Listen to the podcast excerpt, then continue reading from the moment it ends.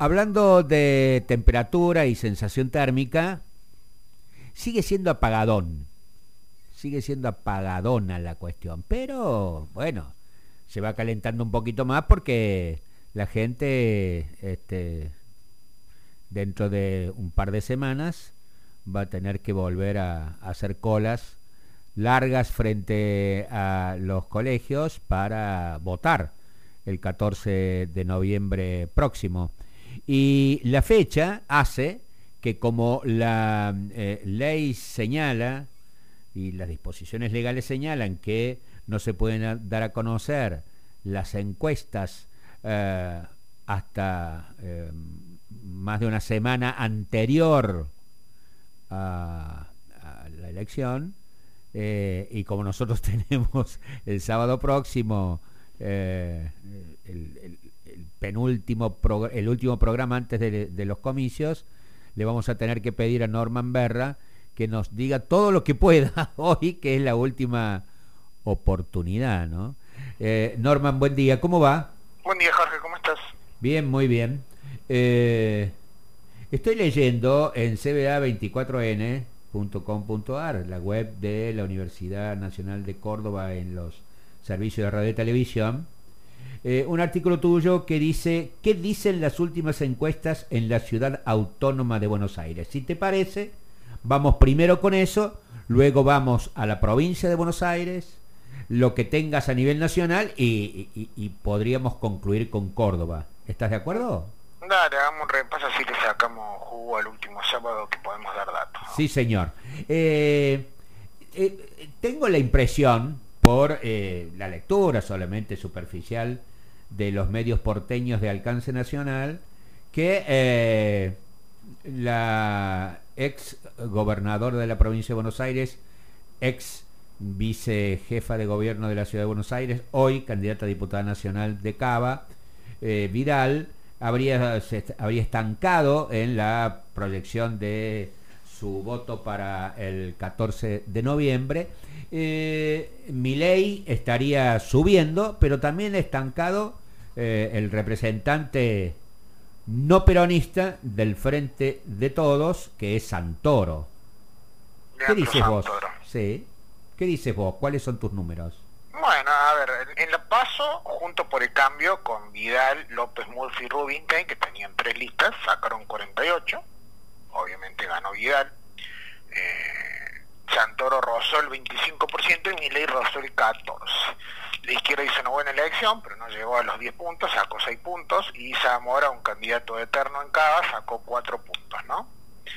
Eh, ¿Cuál era la duda después de la paso? Eh, si Vidal iba a poder retener todo el voto de López Murphy y de Rubinstein, ¿no? Vamos a hacer una progresión de todas las encuestas que se han conocido. Según se ve consultora, eh, Juntos por el Cambio rosa el 49%, el Frente de Todos 22%, y Miley el 21. O sea, voy a tener un empate técnico entre Miley y Santoro. Pero es de las no, son muchas las encuestas que dan ese escenario, ¿no? Según opina ella, Juntos por el Cambio tiene 46, Santoro 24 y, y 21. Ahí también está cerca Miley a 3 puntos. Según Federico González, está 45 Vidal, 24 Santoro y 20 Miley. Sigue siendo cercano ahí el escenario entre Miley y Santoro.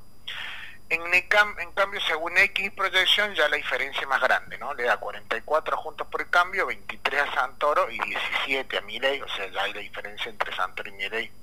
El 6 puntos que sin ser enorme, digamos, se empieza a alejar del empate técnico. Según Julio Aurelio Aresco, digo Julio Aurelio Aresco por el nombre de la empresa, sabemos que el consultor falleció hace un tiempo ya, pero bueno, se conserva el nombre de la marca. Juntos por el cambio 47, eh, Santoro 26, mejor acá Santoro, y Mirei 17, según la consultora integral en gestión política, eh, Videl 46,4, Santoro 26 también acá, un poquito más alto, y Milei 19, y la última medición conocida fue la de Rubier, que le da 47 a Juntos por el Cambio, 23 a Santoro y casi 15 a Milei. Si vos promedias todas esas encuestas con el resultado de la paso, que es una buena forma de promediar, porque te lo ajusta los datos blandos sobre un dato real, digamos que la gente que votó el 12 de septiembre te da 46,6 juntos por el cambio, 24 Santoro y 18 Milei. O sea que en principio, y digo en principio, porque siempre en el sprint final puede haber un movimiento, eh, ganaría Vidal eh, acercándose, supongamos, al 50%, dejando afuera los votos nulos y no válidos y en blanco, pero no sería una victoria muy lúcida, había cuenta que en 2019 Juntos por el Cambio sacó 53 y en 2017 sacó 51. O sea que una victoria lúcida sería que Vidal mejorara los, números de la elección anterior y en principio podría rondar el 50%, pero vuelvo a decir, en principio, habría que ver qué pasa la última semana, ¿no? no habría en principio de nuevo, eh, valga la redundancia, riesgo de que Milei le arrebate el segundo puesto a Santoro a tenor del promedio, porque en el promedio corregido por resultado de los pasos, eh, frente a todos alcanza 24% y Milei 18%. Me ubico en una vereda... repetiría el 6% que sacó en la paso más Ajá, mira, eh, me ubico en una vereda de la incomodidad.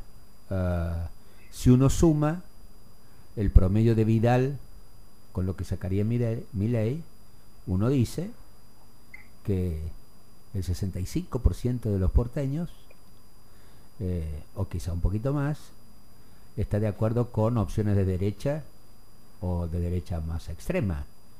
Y al mismo tiempo uno puede decir que más allá del candidato que el Frente de Todos, el Frente para la Victoria, el peronismo, el progresismo, etcétera, etcétera, etcétera, y todos los sismos, nunca supera el 25% electorado porteño. ¿Estoy equivocado? Exacto, salvo en 2019 que con, el Frente Todos sacó el 32, ¿no? Pero en términos de, votos, eh, eh, Junto por el Cambio estaría perdiendo dos bancas, una mano de la izquierda y otra mano de, de Miley, ¿no? Mientras que Frente Todos sostendría sus tres bancas.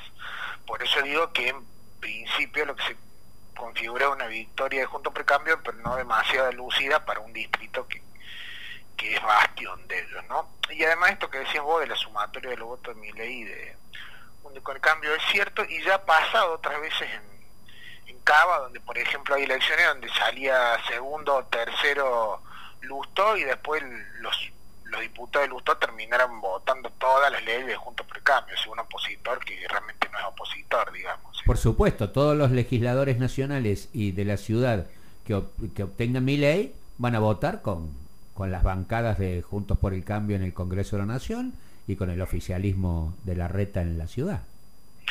Sí, es previsible y es lo que pasó con una, si derecha más lavada como la del Gusto, ¿no? Que, ha competido contra la reta en cargo por el cargo de, jefe de gobierno, pero después los, digamos, los legisladores del Gusto no, no se han diferenciado prácticamente en nada de, de Juntos por el Cambio. Así que ese es el panorama en Cava. Crucemos la General Paz y uno dice en la provincia de Buenos Aires que eh, más allá del el acto eh, de independencia, entre comillas, eh, de Manes en Ferro, los otros días donde el radicalismo volvió a ser un acto propio por excelencia, pensando en el 23, no el, en el 14 de noviembre, las encuestas, al parecer, eh, señalan un, un, empate o eh, una consolidación de la victoria alcanzada por Juntos por el Cambio en la sumatoria de las pasos.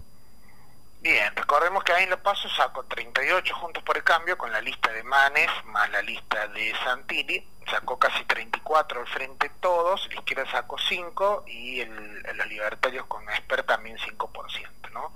Vamos, Randazo no llegó el 4 y Valores de Cintia Houghton pasó justo el punto de corte del 1 del 1,5, ¿no? O sea que estuvo ahí eh, apenas aprobando, digamos, la, la participación general es uno de los distritos que tiene más mediciones, ahí la duda era si Santilli iba a fidelizar todos los votos de Manes o no, en principio las encuestas están mostrando que fideliza alrededor de un 80%, entonces la duda está qué pasa con ese 20, que una parte de ese 20 se iba a Randazo, pero ahora Randazo se quedó sin muchos candidatos, se bajaron y se pasaron al frente todos, y, vamos a ver entonces eh, una progresión de las últimas encuestas, porque la verdad que hay un montón de encuestas en, en provincia de Buenos Aires, ¿no?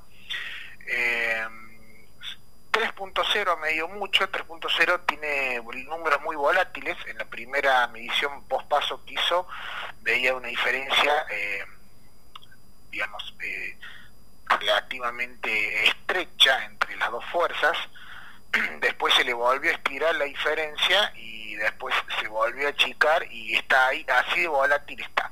O sea, oscila entre un empate técnico con las dos fuerzas en 33 hasta una diferencia a favor de Juntos por el Cambio de eh, cuatro puntos. O sea que tan volátil está que, digamos, no habría que descartar que en la próxima semana viéramos números distintos. Pero, digamos, tiene entre un 33, entre un empate en 33 para los dos, hasta un 38 a 34. O sea que así de volátil está.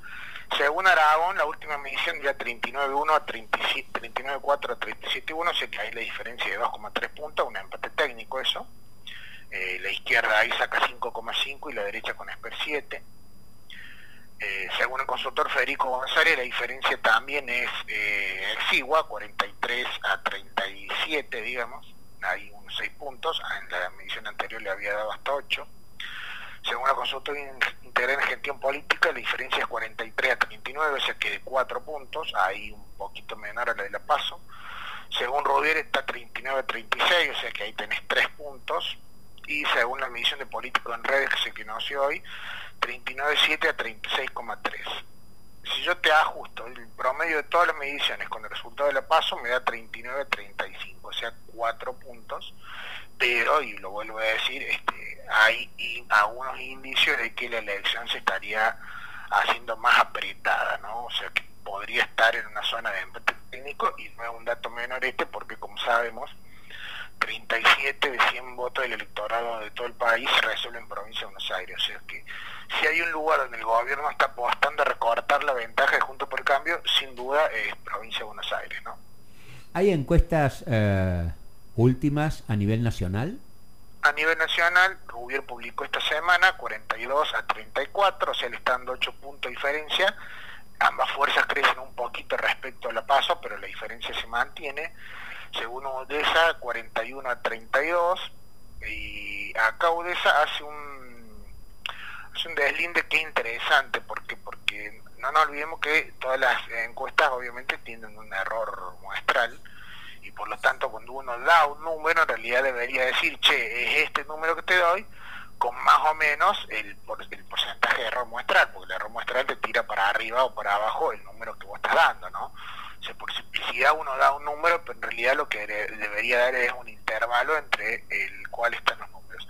Cuando vos le aplicás los números de UDESA, y lo podríamos hacer con todas las consultoras, pero lo destaco de UDESA porque ellos lo hacen explícitamente en el informe.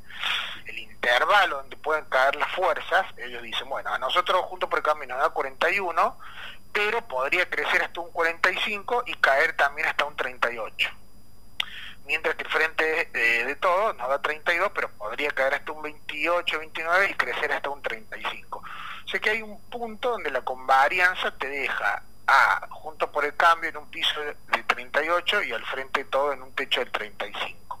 O sea que vos ahí tenés una diferencia de 3 puntos. O sea que te estaría acercando el de elección, digamos, de varios escenarios posibles que tienen que ver con cómo juegue la participación el día de la elección podría haber uno donde hay casi un empate técnico, ¿no?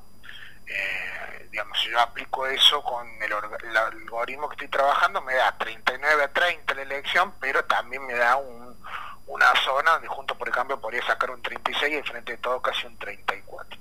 O sea que lo que va a definir el resultado de la elección claramente es el nivel de participación porque lo que vimos todo en la primaria es que en los distritos donde menos gente fue a votar, son distritos tradicionalmente fuertes del peronismo. Entonces, si esos electores volvieran, la elección se haría más competitiva, ¿no? Eh, para finalizar, vamos a, vengamos a nuestra provincia. Eh, yo abrí el programa señalando que, no sé, por lo menos para mí, hubiera sido impensable esta disputa de federales y unitarios que se ha dado sobre el final de la campaña por el tema de las tarifas de los servicios públicos en eh, eh, el AMBA y eh, Córdoba y el resto del país. más allá de que estimo que las últimas encuestas todavía no, no pueden reflejar este debate, ¿cómo, mm, hay, hay, una sensación, me parece, o por lo menos me llega esa sensación, de que juez y de Loredo,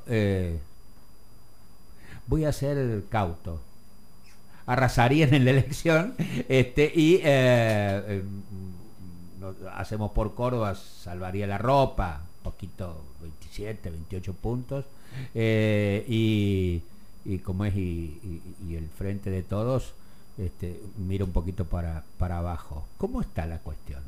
Bueno, tal como dijiste vos, eh, esta disputa del porteñismo, cordobesismo, etcétera, tiene que ver con la con la pelea por las bancas, ¿no? Porque hacemos eh, por Córdoba está apostando a sacar tres bancas y junto por el cambio sacar seis. Entonces esa sexta banca para hacemos para junto por el cambio o la tercera de hacemos por Córdoba es la misma banca. Entonces como hacemos por Córdoba asume que el frente de todos ya tiene, digamos, está en su piso y no va a bajar, eh, va a disputa la, instala la disputa básicamente por la, por la tercera banca con junto por el cambio. Recordemos que Córdoba renueva nueve bancas y en principio el reparto hoy oscila entre un 5 para Juntos por el Cambio, tres para Hacemos por Córdoba y uno para el Frente de Todo, o seis para Juntos por el Cambio, dos para Hacemos por Córdoba y uno por el Frente de Todo. De ahí está, eh, de ahí es que esté tan, tan disputada ¿no? la, la, campaña hoy. ¿no? Eh, si tomamos el número de los pasos, el resultado fue 47-5 para Juntos por el Cambio,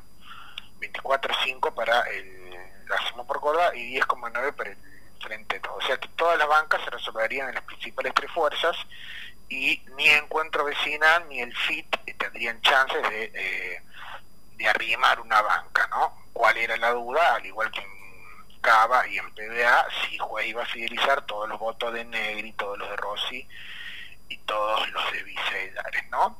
Eh, hay dos encuestas en particular que las voy a remarcar, eh, porque presentan números un poco desviado respecto, respecto al promedio, una es la de Tres Roques Dorados, que le da 49 a eh, Juntos por el Cambio y 20 a Hacemos por Córdoba, y da un escenario de empate técnico entre Frente Todos y Encuentro Vecinal. Es la única encuesta que presenta ese escenario, ¿no?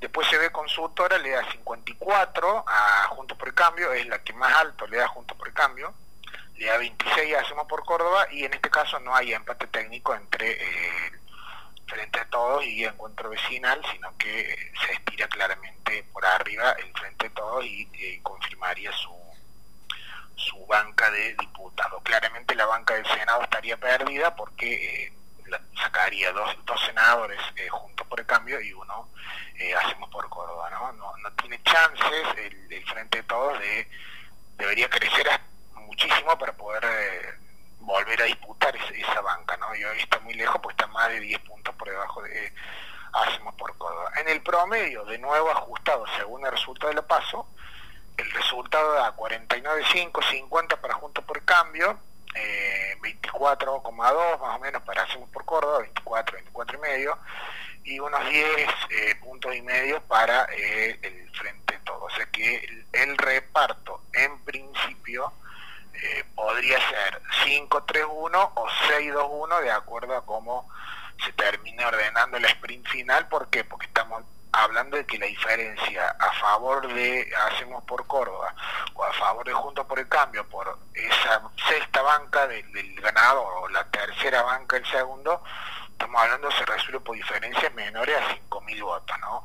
O sea que hoy no podríamos ver con contundencia cómo va a terminar ordenado, ¿no? Y sin duda el sprint final va a ser el que termine de asignar esa, esa banca tan disputada, ¿no? Eh, esto también ratificaría, eh, siguiendo tu análisis, eh, bueno, que Esquelete se subió al centro del ring eh, por su imagen positiva, por la adhesión que tiene en la mayoría de la población su gobierno, y entonces este, eh, lleva a solicitar que plebisciten lo propio, que los cordobeses plebisciten el gobierno provincial y lo que éste eh, ordenará a sus legisladores nacionales en el Congreso cuando se discutan leyes que tengan que ver con Córdoba, este, para tratar de mantener ese supuesto tercer lugar de diputado o diputada nacional que, que tendría eh, hacemos por Córdoba a partir de las del resultado de las pasos, ¿no? Correcto, es, es el, la gran disputada y recordemos que la banca que hoy Caserio ocupa la obtuvo por, por, el PJ provincial, pero luego se pasó al frente de todo, ¿no? sé que en este caso el, oficialismo de Córdoba estaría recuperando esa banca del Senado y el Frente de Todo estaría haciendo una elección módica en la cual revalidaría la, de diputados que tiene. Si vos me preguntas, ¿y tiene alguna chance el Frente Todo de meter un segundo diputado? Y debería crecer muchísimo, debería crecer del 11% promedio que está hoy hasta un 15, digamos, para tener chance de, poder entrar a disputarla y a costa de alguna de las otras dos fuerzas, o sea, debería quitarle votos junto por el cambio, lo cual parecería difícil, y o quitarle votos a, a por Córdoba, que también aparece como una fuerza muy consolidada, digamos. O sea hoy el escenario eh, está ahí. No habría en principio hoy indicios, y lo, lo remarco de nuevo, de que frente a todos pudiera perder esa, esa única banca a manos de, del encuentro vecinal o de izquierda, que también es otra fuerza con, con aspiraciones en Córdoba. Pero hoy el promedio para hacemos por eh, para el frente de izquierda y para el encuentro vecinal nos da cuatro puntos para los dos, cuatro y medio, o sea que estarían como mínimo cinco puntos abajo del frente todo. Deberíamos ver una, un movimiento muy muy drástico en la última semana para que esto se modificara, ¿no? O un, un fenómeno de participación muy extraño, donde, donde los electores del frente todo, desmotivados por, por los números negativos, se quedaran en su casa y no fueran a votar de manera muy masiva, ¿no? Ajá. Eh, completísimo, completísimo. Eh, ¿Me puedo permitir eh, la chance de darte deberes para el hogar? Sí, sí. puede ser que para el sábado que viene hablemos de encuestas, obviamente, pero que no tengan que ver con la cuestión electoral, sino que tengan que ver con las preocupaciones de los argentinos o los cordobeses sobre lo que nos sucederá post pandemia. Dale, me parece muy bien. Abrazo grande, buen fin de semana.